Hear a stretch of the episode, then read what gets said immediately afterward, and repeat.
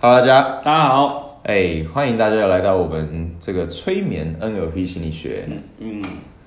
你刚刚是不是在想说，我是不是要讲说 NLP 小教 室？对啊，啊没错因为我想说你会你会那个讲错是吗？对对对对对对，因为我们那个 YouTube 频道叫 NLP 小教室。 哦，对啊，其实大家可以搜寻一下，啊然后那个就是你你你平常听嘛，啊你有空的话也欢迎追踪一下我们的 YouTube NLP 小教室。没错啊，那如果你第一次听的话，还是给你介绍，我是袁熙，呃，我是 One Piece 一章，易章老师。好，今天这个主题啊，要跟大家讲说如何安排行事历啊，啊，让工作这个生产力大增的方法。哦，哎，不过这边这边就是那个，这边就是要帮帮大家那个，也是要帮大家厘清一下，不是行事历安排好 就好，工作还是要做。真的，很多人就是很会安排行事历，做的很漂亮。哎、很其精实美是哎、其实是哎、啊，那那那我问一下袁熙老师，就好是那个花很多时间做一个很精美漂亮的行事历，对于生产力还还有对于行动力也没有帮助。完全没有然后完全没有，不是，因为你去想一件事情啊哎，啊就你今天回馈来自于那个行事历很漂亮，非那常精美，对，那当行事历一精美，你知道你不忍破坏。对你的事情就结束了，其实那个，而且而且哦，就会变成，当你行事历安排的越精美啊，嗯，那如果今天呃，好比可能中间有一两样没有照着那行事历走，哇，就对会有有一种不完美的感觉。对，真的，哎，反而最后就放弃了，行事历也不排了，工作哎也不排，完全是哦，你就觉得这么完美的东西，只要缺一角，它就不完美了，对那我干脆怎么样，就都不要照做了对。对对对对对对哎、真的是，真的是。当然了，我有听过有人说，哦，他觉得这个用手绘形式力啊，就是他会自己觉得说都花时间了，然后要把它做好。不过我可必是须这讲，是有点本末倒置。是有点本末倒置，而且这毕竟是少数，大部分的呢还是享受在手绘的过程而已啊对啦对。对，哎、其实以其实以 NLP 心理学来看哈、哦，是就是那个，因为安排行事历是为了要让你的让你的工作分明嘛，对就是就是在在在时间区段内完成你该做的事，而且都是 on schedule 的。对那对对那那个，哎、可是以 NLP 来说哈、是就是如果你搞错目标，对那哦，好比好比你做一个精美的形式力，那就会变成怎么样，你知道吗？就会变成你对于未来的投射就只有完成形式力而已，是，那反而是反而是你对工作的完成是没有任何未来的预演跟未来投射，其实是这样对于对工作的效率是非常低的。是是是是是，而且啊，易老师刚刚讲一个很大的重点，就是其实你工作的时候，目标是什么，啊是真的是非常重要啊。等一下就会跟大家讲这你常犯的错误啦。哦，那总之呢，今天这个讲的是模组化的这个工作方法。呃哦模组化那，送大家一个方法。那如果你有追踪我们的 Instagram 的话，就是那个账号是 NLPI 点 TW。对 NLPI 点 TW，我们对常常就是我跟一张老师，我们两个亲自会做很多这个这个图文啊，跟大家讲一下心理学。嗯对啊，对啊，对啊。那如果你有在关注的话，哎，有一这一周有一个类似的文章，那我们今天也会更深入去跟大家解析，说你如何来使用它。是是是好，是所以你会获得一些不同的收获。那常常遇到的状况就是说，比如说啦，工作做不完了，每天都加班了，心很累啊、嗯然后那个或是啊，有些是学生党的，比如说还在念书，那个书念不完啊，或是说每次都到要考试、要期末才念书、才做报告，时间不够用，一天可不可以给我四十八小时啊、其实基本上你如果这个没效率的话，一天四百八十小时也不够啦。 一天四万八千小时都不够用。 没错没错啊。那最后就是说，哎、有些人觉得自己做事没效率，不小心就神游了。今天就告诉你 NLP 怎么提高生产力哦是是是啊。所以今天总之会跟你说安排行事力的方法。工作的方法让你这个脱离低效率啊、好，那首先跟大家讲一讲啊，就是工作上容易犯的几种错误啦。第一种就是说，你不能够专注于做一件事情，好比说啊，本来要做一个简报，对简报就看到一张图片啊，觉得不错，然后就来看一下这个网站排的怎么样，你就跟自己说，不然我看看他网站的编排，这样也可以有一些灵感好了。嗯好、然后呢，你就神游走了。哎、其实那个那个什么，你知道你知道现在的广告的策略哦，是，就是那个他为了吸引你去点它，是他会呃，因为我们以往的思维都会觉得说，哦，我我广告图文要做的很漂亮，对，他他找一个美女，对不对？对对对啊，那你就哇，那美女身材很好，可是他会他会故意现在的广告方法，他会故意找一个美女，可是他脸把她 P 得很丑，啊好比真的例吗如说他眼睛一高一低，然后呢，或是说他那个他那个嘴巴半边很像麻痹一样，把是龅哦龅牙扎出来，他会故意哦 哦，来吸引你的吸目光引嘛你。去点，哎、其实这是蛮聪明的。对，因为因为其实我们讲人的大脑有这个被催眠一般化的特性，如果她就是美女的话，其实你就自动删除略过。嗯对对对对对，那那你就会跟你跟你平常平常在看那些图一样，就一样就把对它划掉了。对对对对对，就是都很漂亮嘛，呃对对对对就跟什么，就跟一张老师你自己照镜子一样，哦，都很帅，怎么样就略过了。啊 好，啊、对了，好，来，那我帮他问一下一张老师啊，就是如果一个人很容易分心嗯啊，做一件事情就被别的事情吸引走的话，这个背后的心态心理学是怎样？这个其实背后的心态心理学是，他他做的那一件事的的完成之后的回馈其实是不够的。哦，就是其实那件事给他的好处诱因不够大，其实应该是这样讲，或者是或者是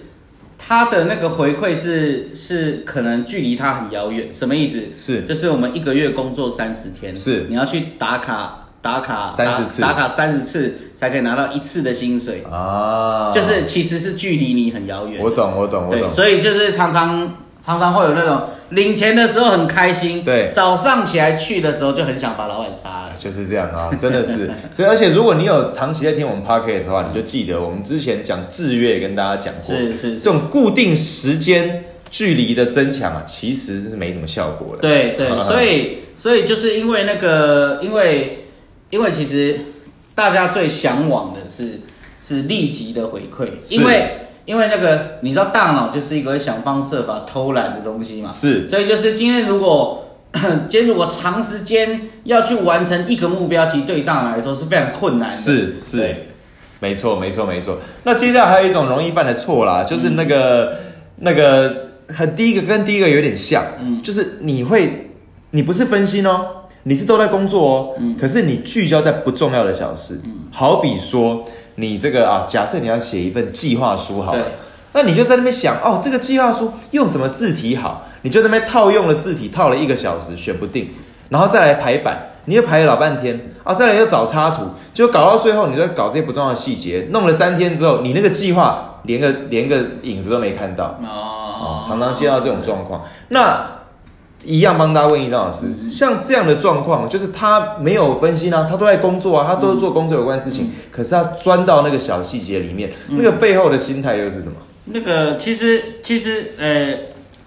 还是一样跟我们之前讲的，啊就是是他对于目标还是不是很很确定。是是，当然了，这个这个就是呃，也不是说你都不能纠结那些细节。，对，好，那就是就是，但是那个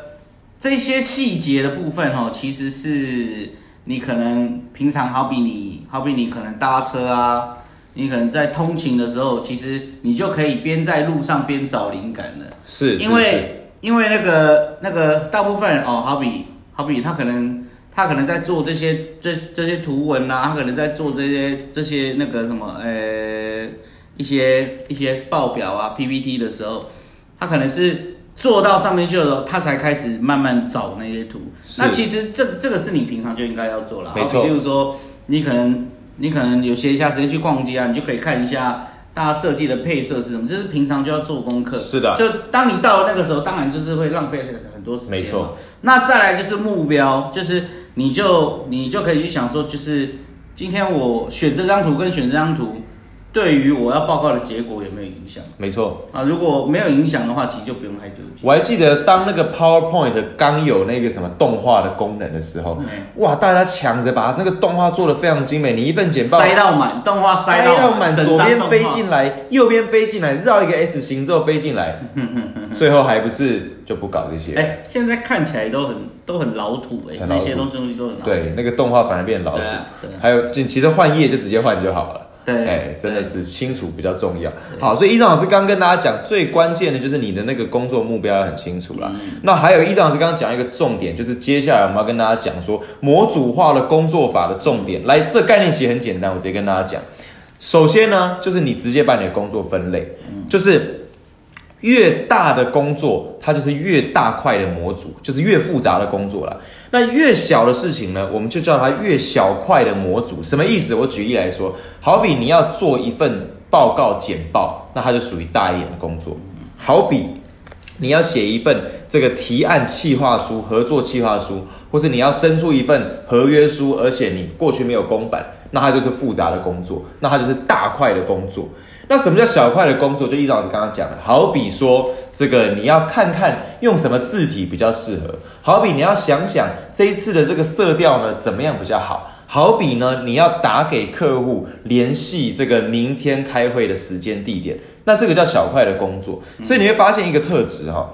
大的工作、大块的工作，它花的时间长，而且呢，它的启动时间也长。是什么叫启动时间？就是你坐在办公桌前，打开电脑开始做它，直到它真正有产出，这个叫启动时间。对啊，所以就是那个可能，可能你光把你光把你那些你要工作的全部都 setting 好，电脑都打对开，茶也泡好，什么什么，对，可能就四十分钟过去哦了。，有可能哦。 然后你再上个厕所回来，又重新启动一次。对对对对哦然后然后你你就整个开始做的时候做十分钟之后想到说啊对哦，我还要拿一些甜点放旁边。呃对对对对对对，而且你还跟自己说，因为有些甜点心情好，效率才会高啊。还有还有还有，就是要就是要点一些精油，要点一些蜡烛。对对对对哦，对让我整个办公的环境是非常好的，这样我才轻松。对就没错结果两个小时过去了。没错对啊，然后到中午你就想说啊，不然吃个饭好了。于是，一整天几乎啥事都没做。对对，哎，对这很常见。那所以你这时候就要使用这种模组化的工作方法来。所以第一步骤哈、区分出大块的模组跟小块的模组两种工作是。好、那你回去可以先分类一下。接下来第二个概念你应用，我们就完事儿嗯了。这个模组化工作法很简单，可是非常有效率哦。就是你把大块的工作。安排在连续大块的时间。我举例来说，嗯好比今天这件事情，好、像伊老师刚刚讲的，你那个启动时间要花四十分钟哦。好比你你并不是在拖时间啊，他可能前面你真的光找资料什么就要花四十对分钟。对对对对好，那怎么办呢？这种状况怎么办呢？好，很简单，就是就是如果今天你没有连续超过两个小时的空档，啊你就不要做这个工作。哦，因为你看哦对，对好，对我举例，你今天有一个小时六十分钟好了，哎你花四十分钟启动，做了二十分钟，终于好不容易有点东西之后，哦，你要去开下一个会了。好来，会开完，你又再一次要做这件事情，你又花四十分钟，然后呢，中又做了二十分钟之后，你又有下一个行程要跑了。那你看，你一你一天里面花了两个小时，可是你只有四十分钟真的在做事。对对所以模组化的概念就是对我们让高启动时间的事情。统一在大量的时间里面做，那你会问呢、那刚刚不是有小小块的吗？嗯对小块小块的模组啊，好比那个简单的联络客户啊，想一下配色，想一下字体啊，嗯像这样的事情，你直接塞在缝隙当中，好，也就是很简单的逻辑，大的事情塞在完整的时间，小的事情填满缝隙，那么这样一来，你就非常有效的利用时间了、对啊而且那降低这个折损。那嗯那个什么，如果你的那个工作内容就是做设计配色，那这个就是大块的部分了。哦，对对对对对对对对对大，块大块的部分。没错没错没错，一长讲没错，就如果你本身就是在做设计，那这就是你主要的工作对对，对那它就是大块的对对。哎，对可是如果你的工作明明是会计，那你只是要简报一下这个之前的这个结算而已，你还在那边想配色，哇，那真的是无关的事情对对对对啊！对对对，好。那今天呢、啊，就跟大家讲到这边呢、啊，就是我们这个没错工作方法啦。哦，那这个关于容易犯的错，还有模组的工作方法，希望对大家这个生产力是有帮助的。对那最后，啊如果你对我们有兴趣的话，欢迎你追踪我们 IG NLPI 点 TW，是或是直接上网搜寻啥？搜寻全新策略。那我我们会有免费的那个 NLP 催眠的手册，没错那包含我们的全新策略网站上面也有相关的教学的影片。对，嗯所以你只要搜寻全新策略，新是那个负心汉的心，对，是嗯心那脏的个，心，对对对，是是那个心肌梗塞的对心心肌梗塞的心，对，心肌梗塞 的心。对了啊，那就是就是你怎么样，你没有良心的那个心对。啊，你哈，难道你的心是石头做的吗？ 的那个，心， 只是要骂你而对已。好，那我们就下一集再见了。拜 OK，拜拜。拜拜。